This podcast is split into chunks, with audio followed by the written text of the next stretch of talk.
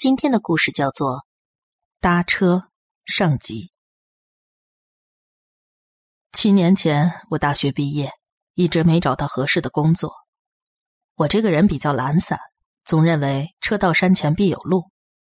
那段时间就只是靠打工、做兼职勉强生活。没想到，一年的时光就这么荒废了。毕业第二年的夏天，还是老样子。我先在出租屋里跟朋友牙哥聊天一个念头突然闯进了我的脑海。哎，牙哥，咱们搭车旅行游遍全国吧？牙哥跟我是大学同学，人生挚爱就是妹子，典型的下半身思考型动物。他是个表里如一的人，懂我意思吧？牙哥看人家女孩子的时候总是色眯眯的，正常女孩没几个愿意理他的。不过。也因为这哥们儿表里如一，很开朗，他男性朋友倒是很多。牙哥听了我这个不知道从哪儿冒出来的主意，竟然也一拍大腿，立刻答应了，兴奋的搓着两只手，满眼冒光。我知道，这小子肯定又在想什么见不得人的事儿了。我们也没什么具体计划，就是决定先坐火车去内蒙，从内蒙开始一路搭便车去东北。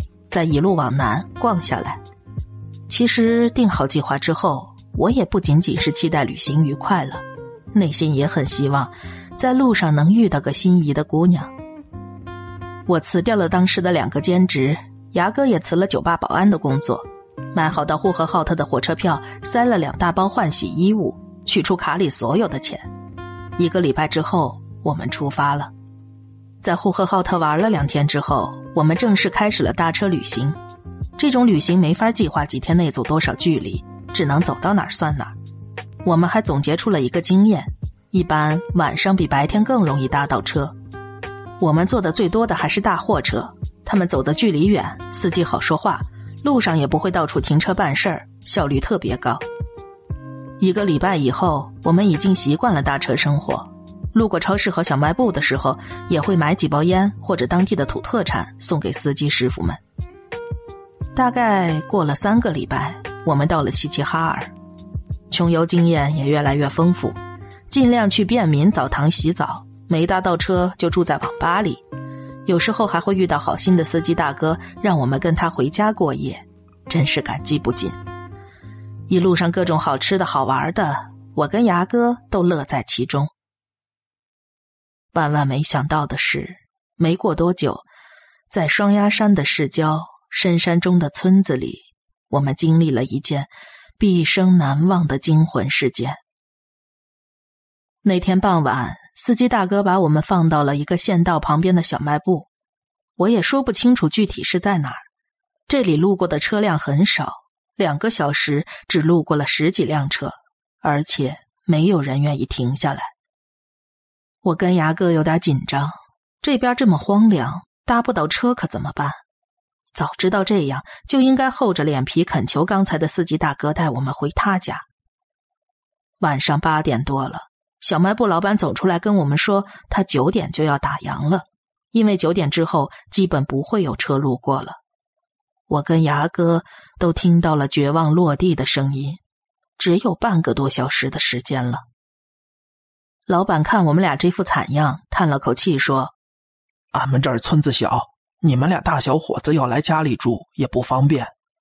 要实在是不行啊，等会儿我关门了，骑摩托车带你们俩去大路上。”我跟牙哥感动的几乎要落泪了。进来等着吧，估计也没车经过了。我跟牙哥拖着背包，一脸感激的进了屋。没想到，也就过了十来分钟，一辆房车在小卖部门口停了下来。驾驶座的门打开，一个大约六七十岁的老人走了出来，进了小卖部。他戴着宽檐的牛仔帽，穿着西装，打扮的很微妙。我忍不住多看了他两眼。他要了两桶一升装的可乐，然后问店老板有没有创可贴，把所有的创可贴都卖给他。这老人打扮这么奇怪。我在考虑要不要开口问他搭车的事情。当我还在纠结的时候，牙哥却抢先开口询问了。没想到他竟然欣然同意了。一开始这老头就给我一种很不好的感觉，但是走近了一看，好像也只是个普通的老人家而已。为什么这身打扮呢？哎，算了，人家穿什么关我什么事儿啊？上车之后，我就觉得惨了，很奇怪，不妙。要问我为什么怪，我只能回答是直觉。原来除了司机，他的家人也在，这也是情理之中。这么大的一辆房车，估计是全家旅行用的。我已经做好了车上还有其他人的准备。一踏进车门，我就看见了两个一模一样的人，一模一样的格子衬衫，一模一样的休闲裤，一模一样的鞋，一模一样的地中海秃发型，一模一样的坐姿，一模一样的长相。一对中年双胞胎大叔，看上去大概四十来岁。双胞胎也不是什么稀奇的事儿，他们也没做出什么奇怪的举动，但是那种异样的氛围，没亲眼目睹，光听我说很难感受到。快进去坐好吧。那个司机老头说话了，我跟牙哥来不及多想，坐到了车的最后一排。呃，你们好啊，麻烦你们了。牙哥笑了笑，打了声招呼。老头开始介绍起自己的家人，他指了指副驾驶座：“这是我太太圣约瑟芬。”他回过头来笑了一下，他穿着类似婚纱一样的白色纱裙，脸上画着很夸张的大浓妆，看上去大概五十来岁。这已经够古怪的了，圣约瑟芬是什么鬼呀？哦，顺带一提，老头的名字好像是圣乔治，双胞胎的名字才让人无言以对呢。脸红红的大叔叫做红，脸上有一颗青色痣的大叔叫做青。嗯，一般来说，会给自己的孩子取这种名字吗？This episode is brought to you by Shopify. Whether you're selling a little or a lot. Shopify helps you do your thing, however you cha-ching. From the launch your online shop stage, all the way to the we just hit a million orders stage. No matter what stage you're in, Shopify's there to help you grow. Sign up for a $1 per month trial period at shopify.com slash special offer, all lowercase. That's shopify.com slash special offer. 车已经开动了，我有些惴惴不安，给牙哥使了个眼色。我们准备一会儿随便找个地方赶紧下车，车里的一切都让我感觉很不好。那对老夫妇一直在跟我们搭话，我俩随便应付着。双胞胎大叔没有开口过，他们始终维持着相同的姿势，用同样的速度仰头灌着刚才买的大桶可乐，连打嗝的时间点都一模一样。冰冷的恐惧感爬上了我的后背，我感觉自己快撑不住了。呃，那个，我们今天走的差不多够远了，非常感谢你们。我们到前头下车就行了。车刚行驶了十五分钟，雅哥就忍不住开口叫停了。可是那个老头却一个劲儿挽留我们。他太太说：“因为熊会出现的，今天跟明天。”这是什么莫名其妙的话呀？我们坐立难安，不停的说：“真的走了够远了。”但老头坚持说：“至少吃了晚饭再走。”他完全没有放我们下车的意思。都已经快十点了，吃哪门子的晚饭呀？双胞胎大叔们依旧默默无语，舔着棒棒糖。牙哥小声的跟我说：“老刘，这也太不寻常了吧？”我点点头。那对夫妇不断的跟我们搭话。我俩没办法有更多的交流。我跟牙哥在互相使眼色的时候，没听到老头说的话。他突然扭过头对我们大吼：“你们有没有在听？”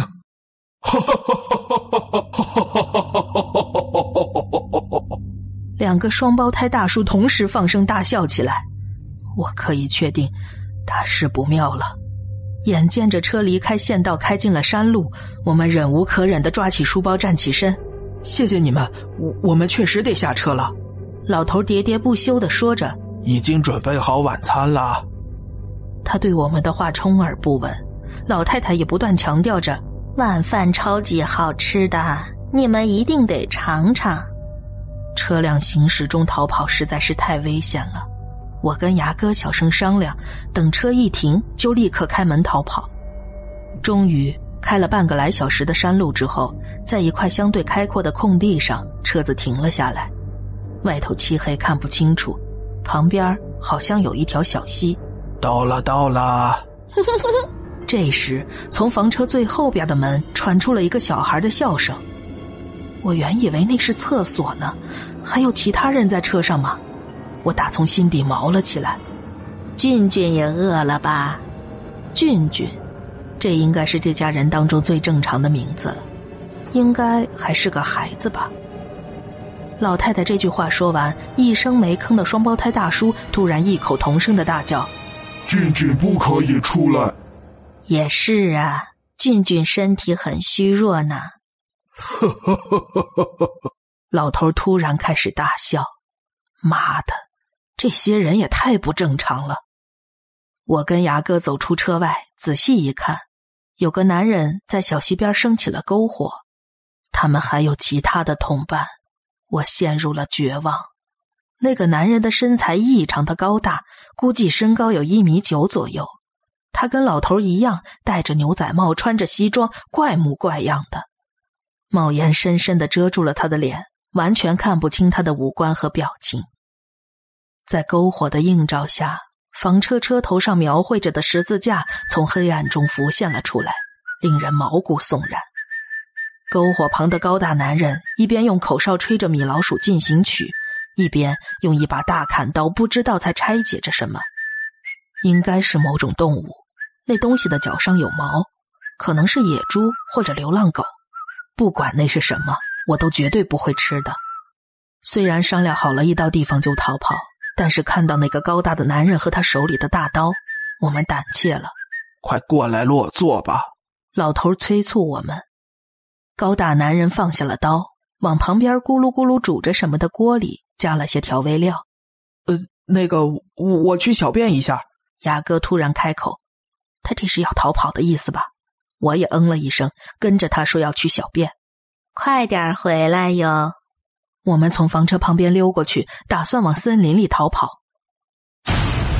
砰的一声，一个额头异常突出、双眼位置低的诡异、两手肿胀的东西，突然把脸跟双手垂到了房车后边的窗户上。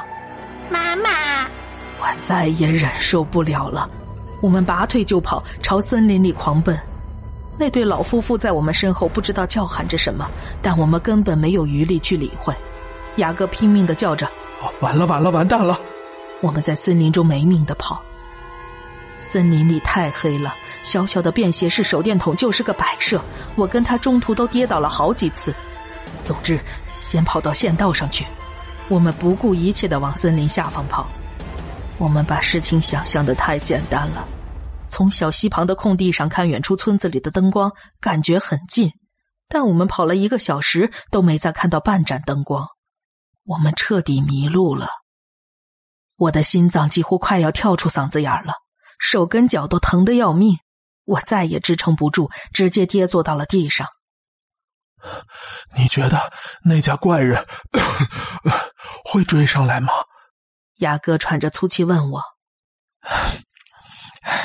他们也不会不会吃了我们吧？应该不会追过来。这这他妈又不是演电影。那家人只是有点奇怪。虽然最后看见的那个小孩有有点诡异。那行李怎么办呀？还好，钱跟手机都在身上。虽然挺可惜的，但衣服就算了吧。真他妈倒霉！